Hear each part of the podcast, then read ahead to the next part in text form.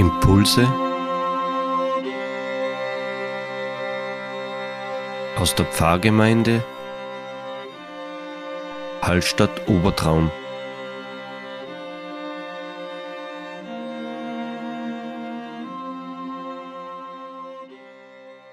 Herzlich willkommen zu unserem Impuls. Wir befinden uns bereits im zweiten Sonntag der Fastenzeit oder der Passionszeit, der Leidenszeit. Ja, Reminiscere steht da, glaube ich, drinnen. Gedenke, erinnern und Liebe.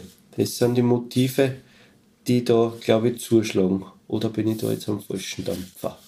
Ja, das ist der Psalm natürlich, der für diesen Sonntag eigentlich der lateinische Psalm Reminiscere, Gedenke Herrn deine Barmherzigkeit, so beginnt der Psalm 25, den man gebetet hat. Und nach diesem Namen, diesem Psalmen, das erste Wort des Psalms sind ja diese Sonntage auch in der Fastenzeit benannt. Und es geht tatsächlich um die Liebe nach dem Wochenspruch, Gott erweist seine Liebe zu uns darin, dass er Christus dass Christus für uns gestorben ist, als wir noch Sünder waren. Ein Wort aus Römer 5, Vers 8. Wir haben uns ja nun in den letzten Wochen mit dem Essen, aber auch mit dem Fasten beschäftigt. Und der Sinn vielleicht ist es die Konzentration. Beim Fasten richten wir unseren Sinn auf das Eigentliche. Und diese Fastenzeit ist so etwas, wo wir das Zentrum wieder in den Blick kriegen. Wozu bin ich eigentlich da? Was ist der Sinn meines Lebens? Was ist auch das Zentrum unseres Glaubens? Und was ist der Sinn meines Daseins? Die Liebe, das Licht zu bringen, das, was Christus uns gebracht hat. Und wir haben es wohl wahrscheinlich in uns hineingelegt, würde ich sagen, den Brunnen der Liebe, der Kraft, des Geistes, aber dieser Brunnen ist oft verschüttet.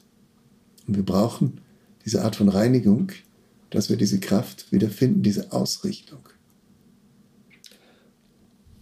In der Bibel steht da ganz was Schönes drinnen. Du hast mir das gerade ganz kurz umrissen im Vorbereitungsgespräch. Denn also hat Gott die Welt geliebt, dass er seinen einzigen Sohn gab, auf das alle, die an ihn glauben, nicht verloren werden, sondern das ewige Leben haben. Das ist eigentlich das Zentrum, nicht nur aus dem Johannesevangelium, sondern überhaupt die christliche Botschaft ist hier zusammengefasst.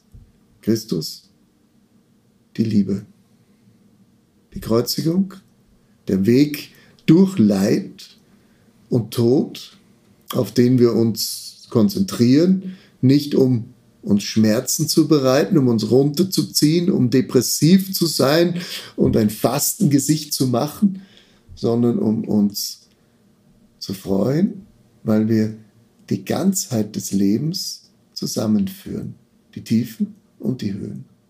Damit wären wir wieder beim Thema Fasten, Essen, sich freuen, aber auch im Leid anwesend zu sein die Passionszeit, in der wir gerade stecken, äh, ist ja natürlich äh, negativ behaftet insofern, als dass sie ja mit dem Tod Jesu endet.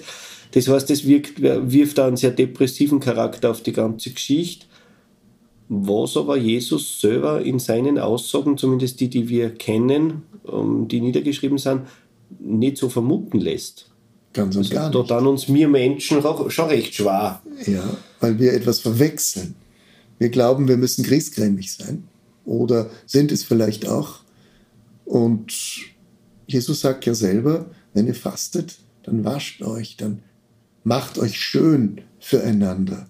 Dann lasst den anderen gar nicht merken, dass ihr fastet, sondern bereitet euch einfach vor, geht hindurch und konzentriert euch auf das Licht, was euch gegeben ist. Also eher nicht so kollektives Gruppenfasten und wir sind so cool, weil wir das jetzt durchziehen, sondern mach das für dich selber ja. und halte dich bedeckt dabei, weil es ist deine Sache. Ja. Werde wach für das Eigentliche, für den Geist der Freude, den du geschenkt bekommst. Und wir wissen das ja auch, meine, wenn ich das Thema jetzt hernehme, Alkoholfasten, das machen viele auch, weil sie merken, es tut ihnen gut jeden Abend das Glas Wein oder das Bier oder sonst was, das ist schmeckt nicht mehr gleich, sondern ist es nur noch Gewohnheit. Und das zu unterbrechen, um dann auch wieder zu Ostern zu beginnen. Die Freude an dem zu empfinden, den Geschmack. War jetzt unlängst gerade auf einem äh, Seminar, da ist um Suchtprävention gegangen in Linz und da ist uns gesagt worden, man solle doch, also was Alkohol betrifft, gibt es von der WHO Vorschriften, wie viel man trinken soll. Ich muss jetzt liegen, ich weiß nicht, ich glaube, es war für, für einen erwachsenen Mann waren es zwei große Bier. Diese Alkoholmenge ist unbedenklich, aber nur dann, also täglich wohlgemerkt, ja, aber nur dann, wenn man zwei Tage in der Woche gar nichts trinkt. Dann ist man gesundheitlich gesehen von der WHO aufgestellte Regel im sicheren Bereich. Man kann sich also die Tage jetzt nicht aufsparen und sagen, okay, ich sauf jetzt jeden Tag acht halbe, aber in der Fastenzeit trinke ich nichts. Das ist nicht gleich aufzuwerten äh, mit dem. Das geht sich, das geht sich auch laut WHO nicht aus. Ja, ja. Das geht sich auch laut ja. dem Fastengedanken sicher nicht aus. Und die Frage ist auch, wo der gesundheitliche Benefit liegt, wenn ich sowas mache. Ja, ja jeder, ja. der es macht, soll es machen. Ich mache, was ich will. Das ist jedem freigestellt. Ich will jetzt niemanden verurteilen. Das mache ich jetzt nicht besser. Ja.